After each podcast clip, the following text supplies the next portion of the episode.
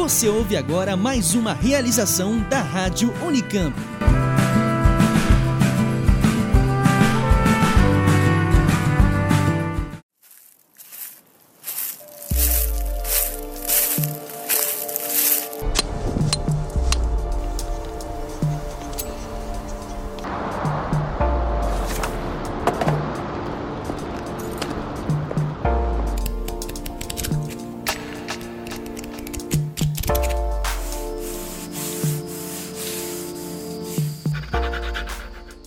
Episódio anterior do oxigênio, nós começamos a discutir como é a vida nos laboratórios de pesquisa do Brasil.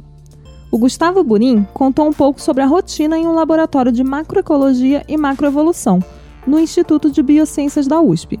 E os professores Alexandre Falcão e Giancarlo Gomes falaram sobre o laboratório multidisciplinar que une saúde pública e computação aqui na Unicamp.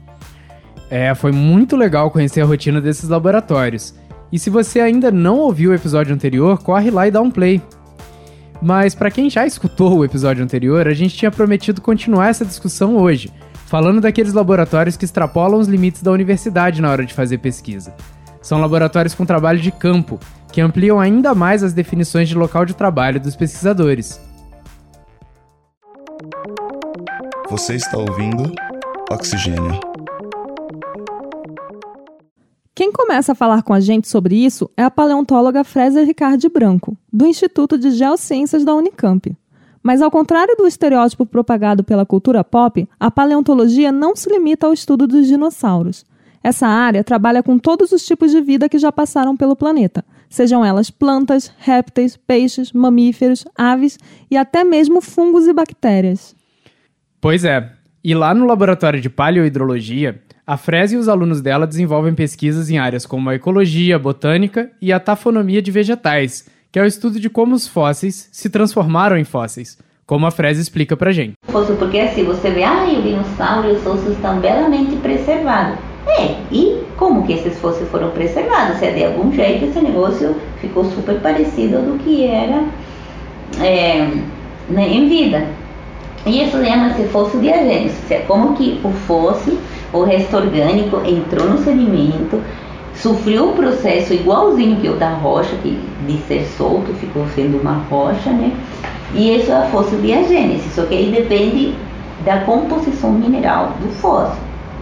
Então, por exemplo, o moço, ele tem que cair no meio que não seja por um pH ácido, ou seja, pH 4, já seu fóssil vai desmanchar. É o mesmo que você colocasse ele na Coca-Cola, um osso de frango, não vai sobrar nada com o tempo, você desentupa ele. Então aí você vai preservar mais que nada plantas, tá? Agora, um osso de dinossauro você preserva um pH neutro ou mais alto. Mas também quando o bicho morre e ele é desarticulado, ele é, tem osso que tem poros maiores, tem, sabe, a parte orgânica do osso vai embora, que são os ligamentos, a gordura, o sangue, e aí entra sedimento, sabe? Entra um, uma substância, tá? Que é uma mistura da água que está dando volta com areia, com lama, com sei lá o que, né? Que preenche o osso. E às vezes isso que preenche o osso permite que ele seja fossilizado. Porque assim, tem osso que você fossiliza e fica chapado, quer dizer que o osso não tinha nada dentro. E outro que ele é fossilizado, mas ele mantém a estrutura. Então a gente estuda isso aí, como que eles são preservados. Nem sempre o trabalho do paleontólogo exige que ele vá a campo coletar material. Muitas vezes o fóssil já foi coletado e descrito em outros estudos. Nesse caso, é possível investigar as informações em bancos de dados ou visitar as litotecas, os locais onde ficam guardadas as coleções científicas. Inclusive, é comum que as instituições emprestem as coleções umas para as outras. Lá na litoteca está a coleção científica, porque essa é uma coleção científica. Eu publiquei isso aí, então eu não posso jogar fora. Porque se alguém algum dia quiser vir olhar e comparar, ou contestar, ou reestudar, eu tenho que ter, a pessoa tem que ter isso guardado para poder é, comparar, que nem quando você descreve uma espécie nova em biologia, você tem que mandar para algum museu o bichinho morto ou a plantinha, né, para as pessoas poderem seguirem estudando. Todo mundo, tá, todas que estuda rocha, tem uma coleção e guarda as amostras que acha que vale a pena guardar. assim, a gente tenta, digo, que a gente já estudou, guarda uma parte, mas joga o resto sem dor, porque senão não, não tem prédio que chegue, né? Assim, você vai naqueles institutos lá, mundo afora, mais antigo, aquilo lá você chuta e não mostra, assim, porque eles já guardaram o mais importante e jogaram no resto, mas como são várias gerações de pesquisadores, né, porque é um entulhamento de coisa, né. E para isso, então, você tem que ter uma coleção de rochas, sabe? Então, as rochas tem que ter um livro de tombo, tem que ter um número, tem que saber quem coletou, quando coletou, onde coletou, que coletou e tal, porque uma rocha que voa um fósforo, você não sabe de onde saiu minimamente, não serve de nada porque você perde o contexto dele, né? Ah, mas quando a viagem de campo se torna necessária, é preciso fazer todo um planejamento. Primeiramente, tem que se definir o local que será explorado, investigando trabalhos anteriores, mapas geológicos, para saber se o que está sendo procurado já foi encontrado em algum lugar. E muitas vezes, uma revisão prévia da literatura aponta a existência de locais com afloramentos que podem ser estudados. Mas e quando a equipe chega lá e o local não existe mais, porque o mato cobriu ou uma estrada foi construída em cima? Bem, é meio decepcionante, né? Muito, Bruno. E além de tudo isso, é preciso também ter uma boa infraestrutura de apoio para a retirada das rochas. A maior parte do trabalho da Frésia é feita na Bacia do Paraná, no estado de São Paulo, mas ela também faz pesquisas no Nordeste. Como muitas de suas coletas são feitas próximas de pedreiras, as rochas já foram dinamitadas e são mais fáceis de serem coletadas. Mas imagina um grupo pequeno visitando um local ainda inexplorado, com a ajuda de apenas um martelo, um pincel e uma picareta. É, e ainda tem a questão do deslocamento. De acordo com a Frésia, uma viagem de um final de semana para quatro pessoas não sai por menos de mil reais, considerando as despesas com gasolina, pedágio, hospedagem e alimentação. Mas isso é porque a pesquisadora utiliza o próprio carro para as viagens dentro de São Paulo. Quando vai para outros lugares, é preciso acrescentar o custo de passagem de avião e a logística de transporte dos materiais coletados. Ou quando você, por exemplo, vai viajar, se vai de avião e você alquila um carro para ir no campo, você não vai levar assim 200 quilos de rocha de avião, né? Porque sai carérrimo. Então aí você tem que mandar por uma transportadora. E muitas vezes, quando você vai na, na transportadora, você precisa de uma nota fiscal falando que não vale nada. Então, para tirar essa nota fiscal, você tem que ir na Receita e convencer o cara da Receita que você está estudando uma coisa que não vale nada e que, nossa, às vezes é a maior dificuldade é a burocracia. Depois de todo o trabalho com a coleta e transporte das rochas, começa a parte da análise laboratorial, que varia de acordo com o tipo de amostra. Aí vem aqui no laboratório, aí você limpa suas amostras, faz uma triagem, né? é, pinta elas, né, para ter um número, porque sua amostra vai se chamar aquele número, né, vai ser da amostra tal, tem um fóssil dentro. Sem esse número você se perde muito, então o, o primeiro é enumerar suas amostras.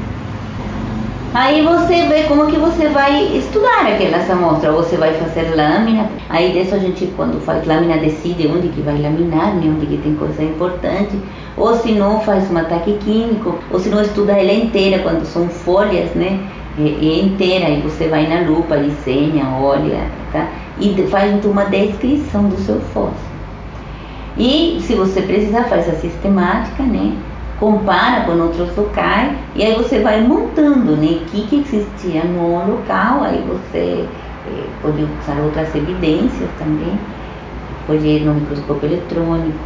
Aí no microscópio eletrônico, se não solucionou sua pergunta, você quer fazer um estudo mais detalhado, você pode ir na linha de luz, lá no síncrotron, faz um mapa e aí você consegue explicar. Se isso não conseguir explicar, pode sair procurando outras técnicas, né? De estudo de amostra que dê para você algum indício do que você está buscando. A luz síncrotron, que a Fresel menciona, é o acelerador de partículas do Centro Nacional de Pesquisa em Energia e Materiais, o CNPEM. Ele funciona como um grande microscópio, permitindo revelar de forma detalhada a estrutura de diversos materiais e tem sido um importante aliado na análise de fósseis. Porque assim, isso foi, por exemplo, você sabe que um osso ele foi preservado por uns minerais que entraram durante a diagênese, só que assim, tem o início da diagênese e, sei lá, um osso de um dinossauro, ele tem 200 milhões de anos. Então, ele entrou e virou um fóssil, deve ter demorado uns 10 milhões de anos. Mas aí sobraram 190 milhões de anos para que acontecer qualquer coisa com esse fóssil. Então ele vai mudando através do tempo.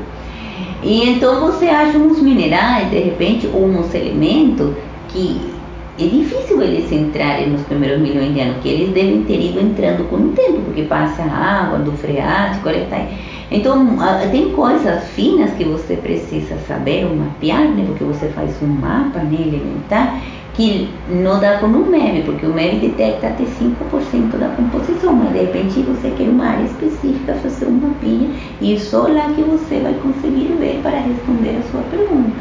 O Sirius, que é o acelerador de partículas do CNPEM e um dos mais potentes do mundo, coloca o Brasil na dianteira da ciência mundial na área. E a paleontologia brasileira tem tudo para seguir o mesmo caminho.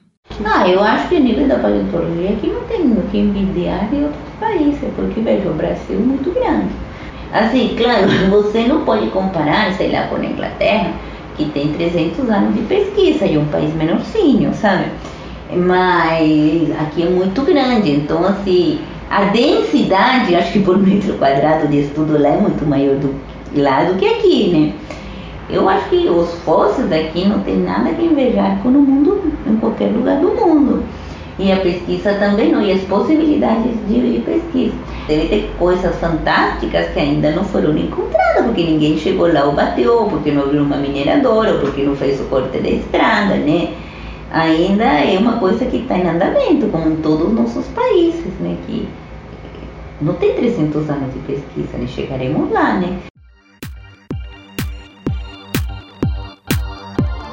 A gente viu como o trabalho de campo é uma parte essencial da paleontologia.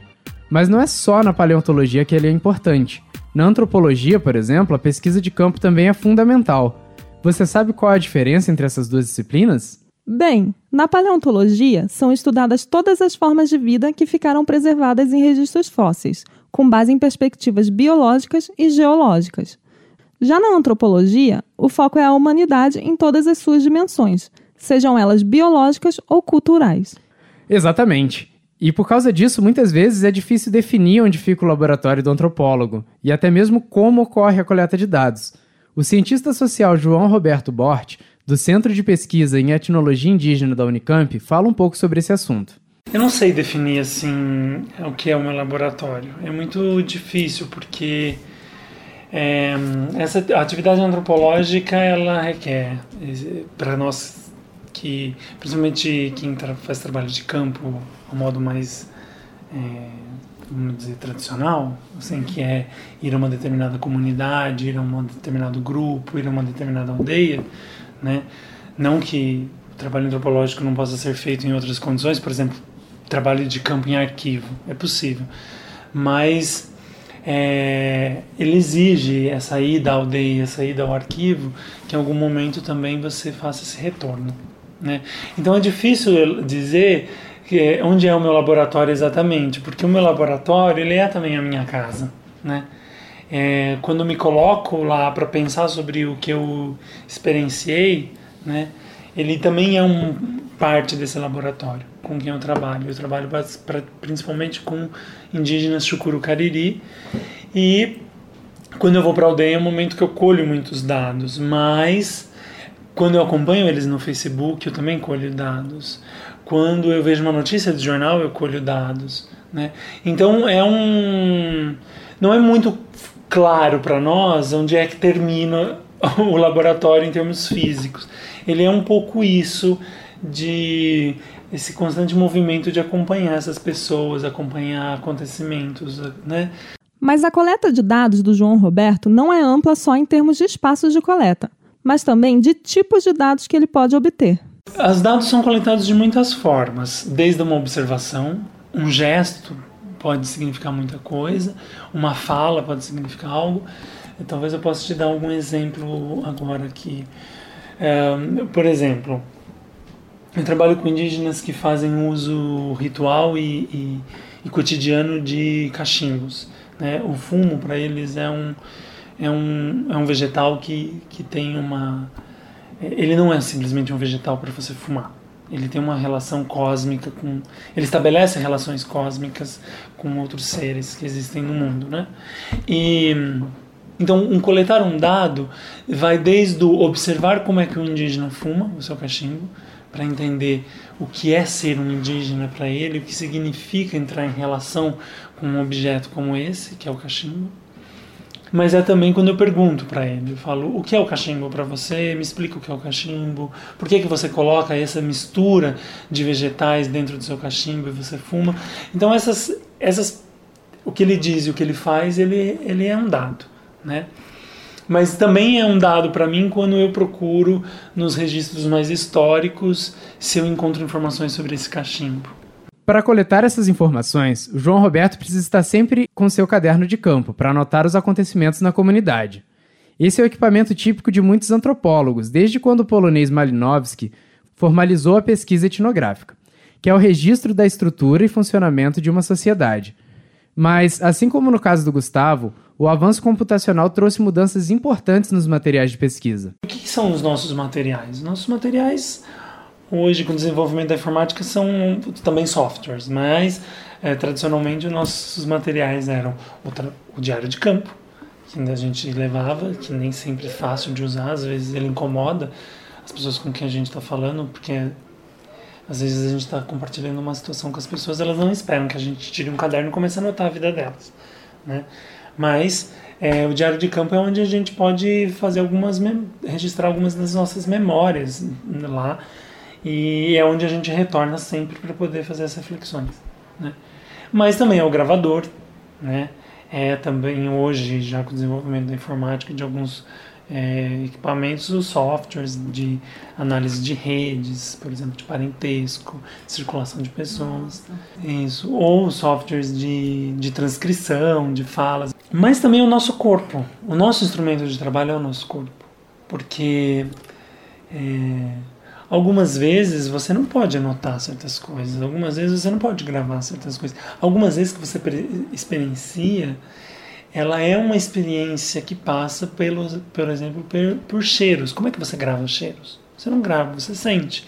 Você tenta traduzir. Então, por exemplo, eu trabalho com um grupo que tem prescrição olfativa no corpo.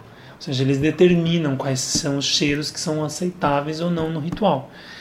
Então, como é que você traduz isso em termos antropológicos? Né? Eu só posso traduzir se eu de algum modo cheirei esses cheiros né? Então o meu próprio corpo ele é o meu instrumento de trabalho. Por isso quando eu falo que eu acho que é, o campus tem que sair de mim em algum momento, não é uma, uma, qualquer coisa. Eu acho que é realmente o meu corpo ele, ele se afeta de algum jeito. Os indígenas eles querem pintar meu corpo. Às vezes, né? Eles estão se pintando, eles falam, vamos pintar o seu corpo também. E quando eles estão pintando, é o momento no qual eles fazem reflexões sobre a pintura deles para mim. Então, o meu corpo é o meu instrumento de trabalho. Né? Então é, é difícil saber até onde vai, onde termina o meu laboratório. O João Roberto acabou de falar do corpo como instrumento de trabalho. Isso me fez pensar em como funcionam os laboratórios de outras áreas que também dependem de uma percepção corporal forte, como o pessoal da dança ou do teatro. Que bom que você pensou nisso, Paula, porque a pesquisadora Júlia Veras, da Universidade Federal do Ouro Preto, vem falar justamente sobre isso com a gente. A Júlia é formada em artes cênicas e pesquisa direção teatral. Para ela, a gente pode pensar na vida como um grande laboratório. E ao longo dos meus estudos, né, eu fui entendendo que o laboratório é um lugar de observação, experimentação e produção. E, e no campo né, do teatro, inicialmente eu entendi que estar em laboratório era um lugar de treinamento, né, de, de esforço, de repetição, mas ao longo né, da, da minha caminhada, do meu exercício como diretora de teatro, eu fui entendendo que outras coisas me interessavam enquanto diretora, no corpo dos meus atores, né, a, fricção entre é, o ficcional e o real. Então, desde da minha primeira direção até a última, o meu laboratório ele se transformou assim, né? Eu entendo que é que é esse lugar que a gente experimenta coisas, que a gente conversa, que a gente exercita, que a gente cria, que a gente descarta.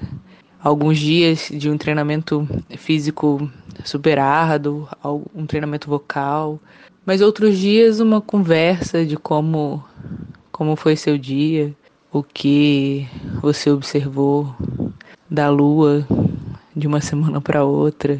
Entender que observar a vida dá um, um outro, um outro tempero para a criação artística. Que se conhecer também faz parte do laboratório, né? Ser sensível ao externo. Então, não é um laboratório que eu preciso estar exclusivamente numa sala de ensaio para exercitar. Eu sempre estou em laboratório, né? O artista ele não, não chega em casa e, e desfaz, né, do seu olhar ele, é, ele é atento a todo momento. E a sensibilidade na percepção de mundo passa inclusive pela escolha do tema de pesquisa da Júlia, muito baseada em sua experiência pessoal e em questões de gênero e afeto. Bom, meu objeto de pesquisa ele surge porque eu me formei em direção teatral na Universidade Federal de Ouro Preto e eu notei que eu nunca tinha estudado, né, em nenhuma disciplina, nenhuma diretora mulher.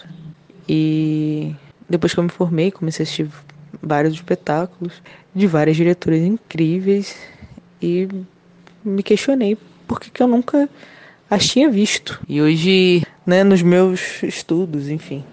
E dessa forma, encantadíssima por um espetáculo chamado E Se Elas Fossem para Moscou, da Cristiane Dietaí, decidi que esse seria o meu objeto de pesquisa, não só por essa questão política, mas também por uma questão estética, por uma afinidade com a linguagem dela. E aí fui desenvolvendo, né, enfim, discussões com a minha, com a minha orientadora e fui entendendo que na história da encenação brasileira existe uma invisibilidade dessas mulheres diretoras, né, e o surgimento dessas mulheres é também concomitante ao direito ao voto, né, a inserção na educação, a importância dessa, dessa profissão para os, os direitos do, das mulheres né? na, na história da, da mulher brasileira. E dessa forma minha pesquisa ela foi se ampliando, assim, né? Aquilo que era uma, uma escolha enfim, discreta foi se tornando uma, uma escolha política e, e necessária, que não era só por uma afinidade particular, mas também por uma necessidade de a gente se auto-inscrever na história. Como a gente pôde ver, os temas de pesquisa e cotidiano nos laboratórios são de uma diversidade impressionante. Essa é uma das melhores belezas da ciência, né? Podermos construir conhecimentos tão diferentes com base em experiências únicas. Realmente é lindo demais, Bruno. E também é lindo poder compartilhar um pouco dessa ciência com o pessoal que nos escuta. É uma pena que a produção científica esteja sob constante ameaça do governo nos últimos meses.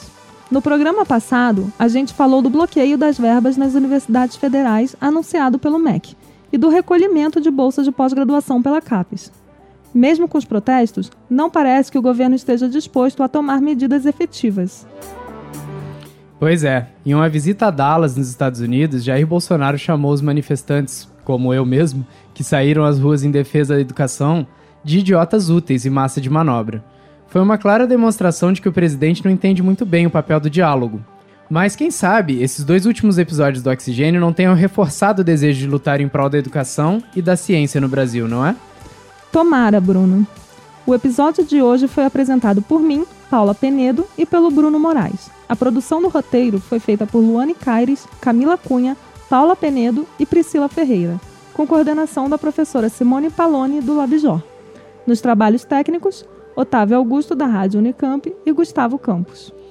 Aproveitamos para lembrar a todo mundo de seguir a gente no Facebook, facebook.com.br oxigênio notícias, tudo junto e sem acento, e no Twitter, arroba oxigênio news, também sem acento. Também seria muito bom se você pudesse deixar uma resenha ou um comentário sobre o episódio na plataforma em que você ouve podcast. Um brinde à ciência brasileira e até a próxima!